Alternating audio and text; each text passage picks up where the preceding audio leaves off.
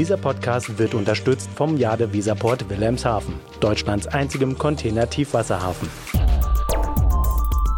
DVZ, der Podcast. News und Hintergründe der Woche. Welche Konsequenzen hat der Vorschlag der EU-Kommission zum Thema CO2-Emissionen von Lkw?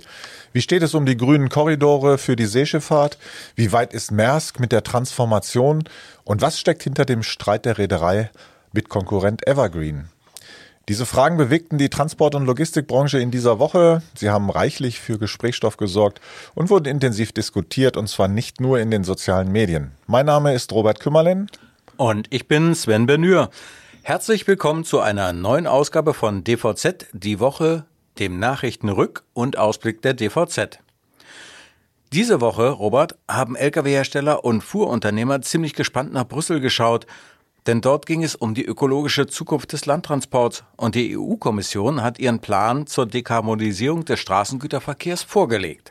Richtig. Und was da so verkündet wurde, nämlich die Reduzierung der CO2-Flottenwerte schwerer Nutzfahrzeuge um 90 Prozent bis 2040, hat für rege Diskussionen gesorgt. Auch weil ein komplettes Aus für Verbrennungsmotoren in Lkw gar nicht zur Sprache kam. Aber selbst wenn es eine ganze Reihe von Ausnahmen geben wird, sind die Interessenvertreter der Straßentransporteure mit den Plänen nur bedingt zufrieden. So kritisiert der DSLV, dass kein Anrechnungsmechanismus für alternative Kraftstoffe vorgesehen sei. Das aber führe zu einer sukzessiven Verdrängung von Nutzfahrzeugflotten mit Verbrennermotoren und sei eine klare Abkehr vom Prinzip der Technologieneutralität. Tja, Umweltorganisationen sehen das Ganze hingegen völlig anders. Denn ihnen geht der Vorschlag nicht weit genug. So fordert die niederländische NGO Transport and Environment eine verbindliche Frist für die Zulassung von Verbrenner-Lkw, denn ansonsten würden ja noch 2050 Diesel-Lkw auf den Straßen unterwegs sein. Sagen die zumindest. Sebastian Bock, Deutschland-Geschäftsführer von TNI, sieht darin auch ein Problem für die europäischen Lkw-Hersteller, denn diese könnten ohne eine klare Frist versäumen, ihre Investition rechtzeitig in Richtung emissionsfreie Lkw umzuleiten. Und dann würden sie im internationalen Wettbewerb ins Hintertreffen geraten. Übrigens hat TE im letzten Herbst zusammen mit der Agora Verkehrswende die Studie Elektro-Lkw schneller auf die Straße bringen herausgegeben. Der zufolge soll der Betrieb von E-Lkw ab 2035 wirtschaftlicher sein als der Einsatz von Diesel-Lkw. Den Link dazu finden unsere Zuhörer in den Show Notes. Und wer sich über das aktuelle E-Lkw-Angebot informieren will, kann dazu eine Reihe von Videos auf unserem YouTube-Kanal Truck Insider finden. Genau, da kann man sicherlich mal reinschauen. Ähm, bisher handelt es sich aber nur um einen Vorschlag der EU-Kommission. Der muss natürlich noch die verschiedenen Gremien durchlaufen, bevor er angenommen und verabschiedet wird. Und in diesem Prozess verändern sich die Parameter möglicherweise. Was genau da passiert, erklärt unser Brüsseler Kollege Frank Hütten. Richtig, hören wir mal rein. Über die Gesetzesvorschläge der Kommission müssen dann das Europäische Parlament und die Mitgliedstaaten im Ministerrat entscheiden. Solche Verfahren können leicht eineinhalb Jahre dauern. Das Klimaschutzpaket wurde im Juli 2021 vorgeschlagen zum Beispiel und es ist immer noch nicht vollständig verabschiedet. In diesem Fall müssen sich die Gesetzgeber aber schon beeilen, weil im kommenden Mai Europawahlen anstehen und dann ist die Legislaturperiode quasi beendet. Ähm, jetzt müssen sich dann also der EP-Verkehrsausschuss und dann die äh, Verkehrsminister damit beschäftigen und in dem Verlauf wird ganz bestimmt auch noch heftig wieder über die Rolle von E-Fuels diskutiert werden. Äh, das haben wir bei dem Verbot dem sogenannten Verbrennerverbot für Pkw und Vans auch schon gesehen. Und das wird sich mit Sicherheit wiederholen in diesem Fall. Es kann sich also noch eine Menge tun.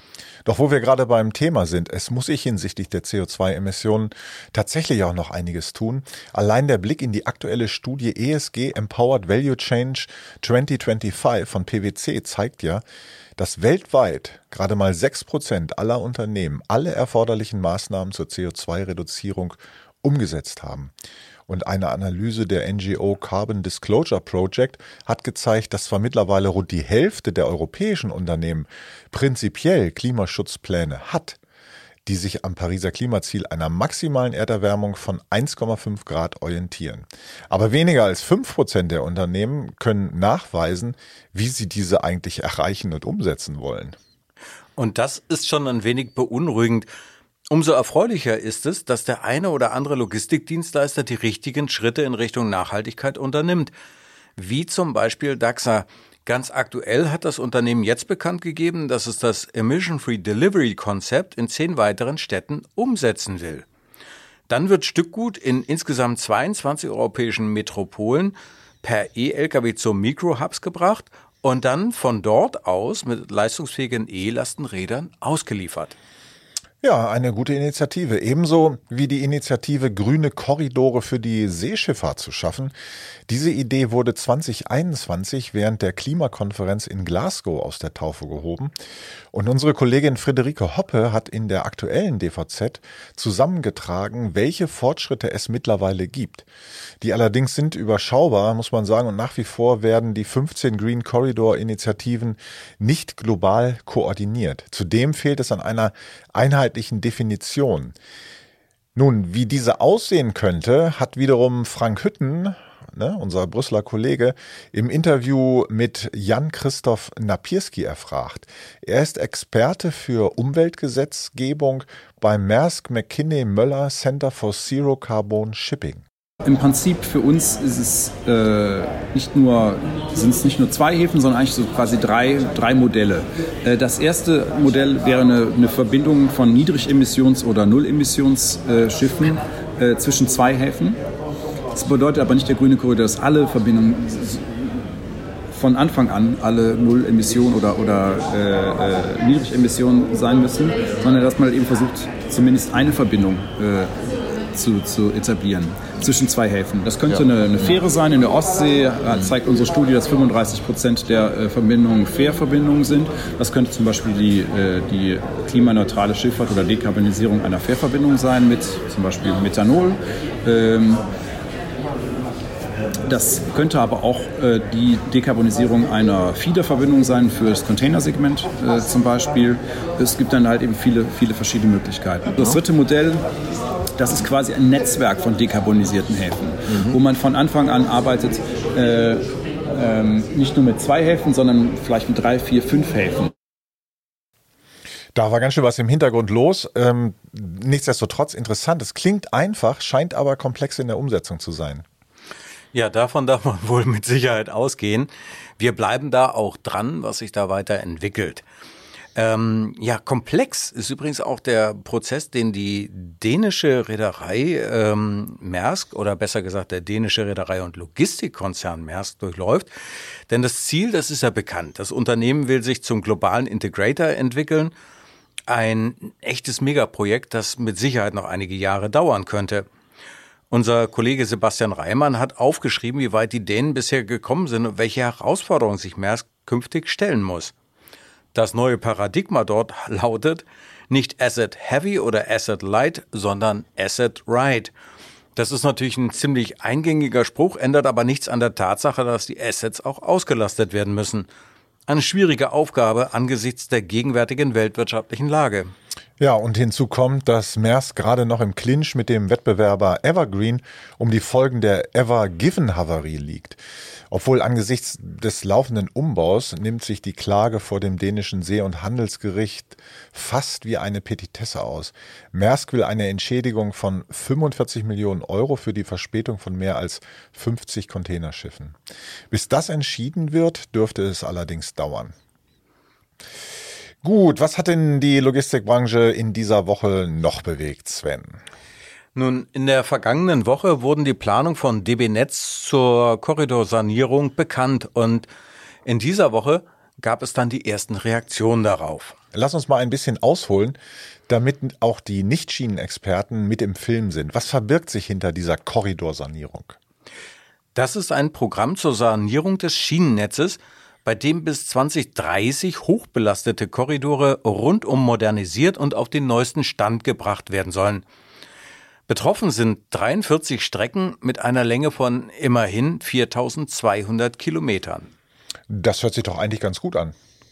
Sollte man meinen, die Branche unterstützt ja das Vorhaben auch Aber zugleich hat sie große Sorgen, dass es zu einem Chaos kommt. Warum das denn? Das ist natürlich eine Operation am offenen Herzen. Der Patient, also der Schienengüterverkehr, der legt sich ja nicht hin und äh, zur Ruhe, sondern der Personen- und der Güterverkehr, das soll ja alles weiterlaufen. Und zwar über Umleitungsstrecken. Dort aber, so ist die Befürchtung der Güterbahn, gibt es zum einen gar nicht ausreichende Kapazitäten und zum anderen befinden sich auch diese Strecken zum Teil in einem baufälligen Zustand. Wenn nun also diese Umleitungsstrecken ebenfalls ausfallen, und sei es auch nur zeitweise, dann könnte ein riesiges Chaos im Schienengüterverkehr ausbrechen, aber natürlich auch im Personenverkehr. Und zu spüren bekommen das natürlich all diejenigen, die dann viel mit der Bahn unterwegs sind.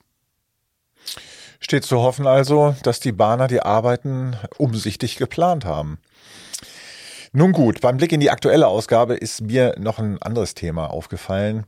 Und zwar das spanische Startup Trucksters, ein Vermittler von Transportdienstleistungen, hat zusammen mit dem Gesundheits-App-Anbieter Cristobal ein Pilotprojekt für das Fahrpersonal gestartet.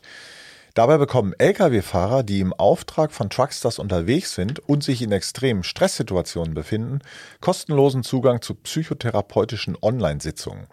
Unsere Kollegin Amelie Bauer hat sich den in ihren Augen wichtigen Ansatz mal erklären lassen und sie fragt sich, ob das so funktionieren kann. Die Idee hinter der Initiative ist im Prinzip, die psychische Belastung der Lkw-Fahrer zu reduzieren, vor der mittlerweile auch verschiedene Studien waren. Gerade Lkw-Fahrer im Fernverkehr sind ja auch oft lange Zeit von ihrer Familie getrennt. Äh, sie leiden unter Schlafstörungen und stehen immer unter diesem immensen Druck, ähm, Zeitpläne oder auch Lenk- und Ruhezeiten einhalten zu müssen. Da kommen, dazu kommen einfach die schwierigen Arbeitszeiten, ähm, wodurch gerade Lkw-Fahrer seltener zum Arzt gehen können als andere Berufsgruppen.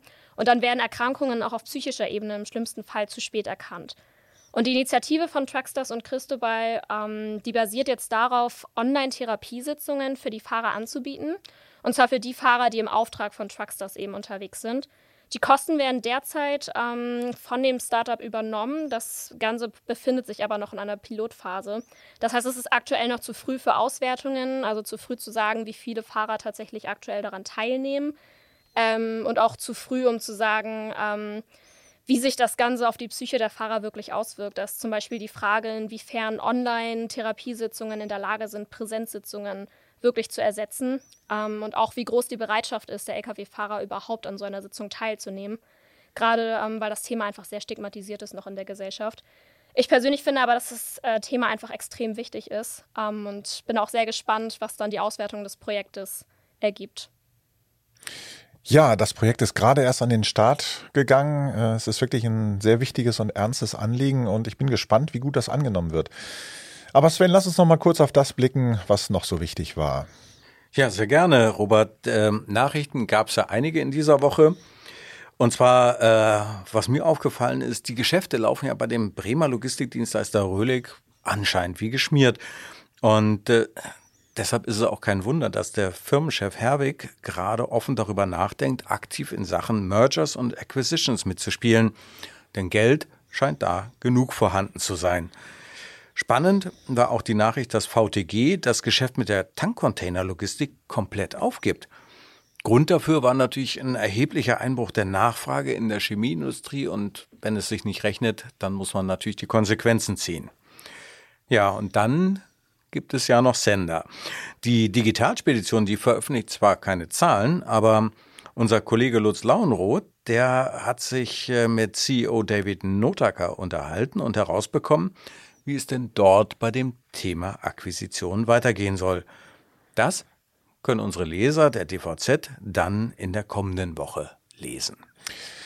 Und ich war gestern in Hamburg bei der Veranstaltung The Lab New Ideas for Last Mile Logistics.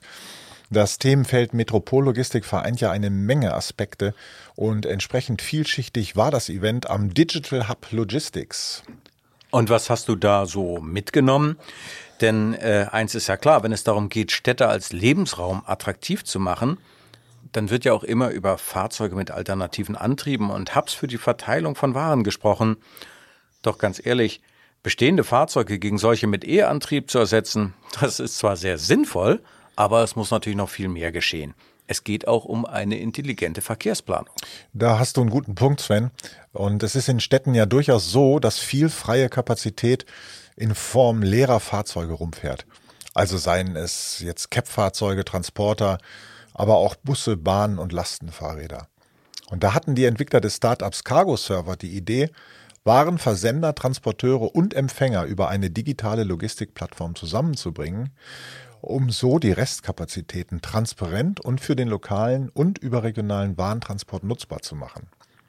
Beteiligt an der Entwicklung ist die Kühne Logistics University und mir hat André Ludwig, Professor für IT-Systeme in der Logistik, das Modell der Plattform erklärt. Wir beschäftigen uns mit dem Projekt Cargo Server in einem Konsortium aus acht Projektpartnern mit der Fragestellung, wie wir den ÖPNV gerade im ländlichen Raum befähigen können, neben Personen auch Fracht mit an die Empfänger zu befördern.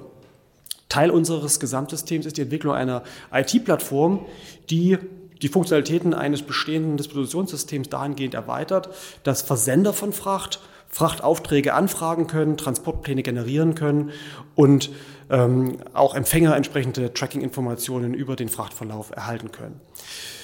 Ein ganz besonderes äh, Highlight der Plattform ist die Anwendung künstlicher Intelligenz, konkret maschineller Lernverfahren, weil wir davon ausgehen, dass Frachtstücke, die unbegleitet durch die Transportkette befördert werden, gewisse Intelligenz benötigen, um vor allem mit Störgrößen und mit zeitlichen Verspätungen ähm, effizient umgehen zu können. Auf dieser Basis nutzen wir maschinelle Lernverfahren, um typische Einflussfaktoren wie Wochentag, ähm, Tageszeit, Ferien oder nicht, äh, welcher Typ von Transportmittel wird genutzt, wie viele Fahrgäste sind im Bus oder in der Bahn. Ähm, aus solchen Einflussfaktoren heraus Zeitprognosen entwickeln und diese dann nutzen können, um zur Echtzeit zu entscheiden, ist die Fracht äh, pünktlich, ist sie in der Lage, Anschlussverbindungen zu erreichen oder müssen wir korrigierende Maßnahmen ansteuern, beispielsweise einen neuen Transportplan generieren, oberschlicht und ergreifend die einzelnen Transportbeteiligten darüber zu informieren. Soweit André Ludwig. Die Logistikplattform soll nun getestet werden im Main-Kinzig-Kreis und in Nordhessen. In der Anwendung spielt, wie Herr Ludwig ja gesagt hat, künstliche Intelligenz eine wesentliche Rolle. Ja, das ist ja momentan aller Orten der Fall, dass man äh, über die Einsatzmöglichkeiten von KIs nachdenkt. Und ähm, künstliche Intelligenz spielt ja in immer mehr Anwendungen eine Rolle und Experten erwarten ja in den kommenden Jahren die ganz große Welle, die weite Teile der Wirtschaft auch verändern wird. Wir haben uns dieses Themenfeld natürlich auch äh, in der DVZ im Blick und greifen das auf in unserem Themenheft Digitalisierung, das nächste Woche dann erscheinen wird.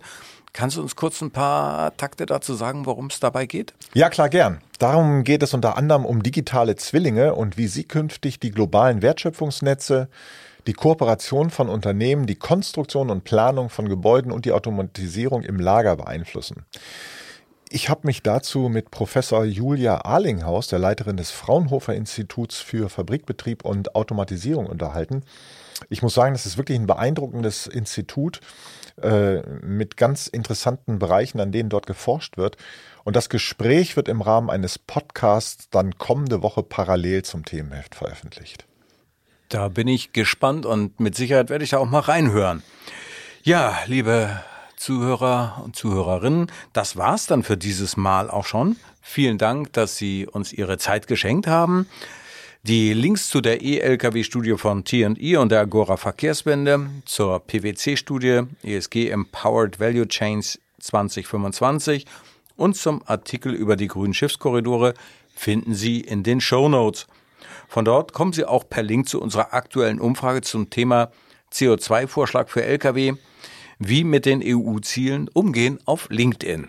Und ich möchte Sie noch daran erinnern, dass man diesen Podcast natürlich auch abonnieren kann, und zwar auf allen gängigen Podcast-Plattformen, damit Sie keine Folge verpassen. Über ein Sternchen oder Daumen hoch freuen wir uns natürlich ganz besonders. Und falls Sie Fragen haben oder uns Feedback geben wollen, können Sie uns jederzeit eine E-Mail schicken an redaktion.dvz.de. Wir verabschieden uns für heute und wünschen Ihnen ein schönes Wochenende. Hören Sie gern nächste Woche Freitag wieder rein in unseren wöchentlichen Nachrichtenpodcast. Mein Name ist Robert Kümmerlen. Und ich bin Sven Benür. Dieser Podcast wurde unterstützt vom Jade Weserport Wilhelmshaven, Deutschlands einzigem Container-Tiefwasserhafen.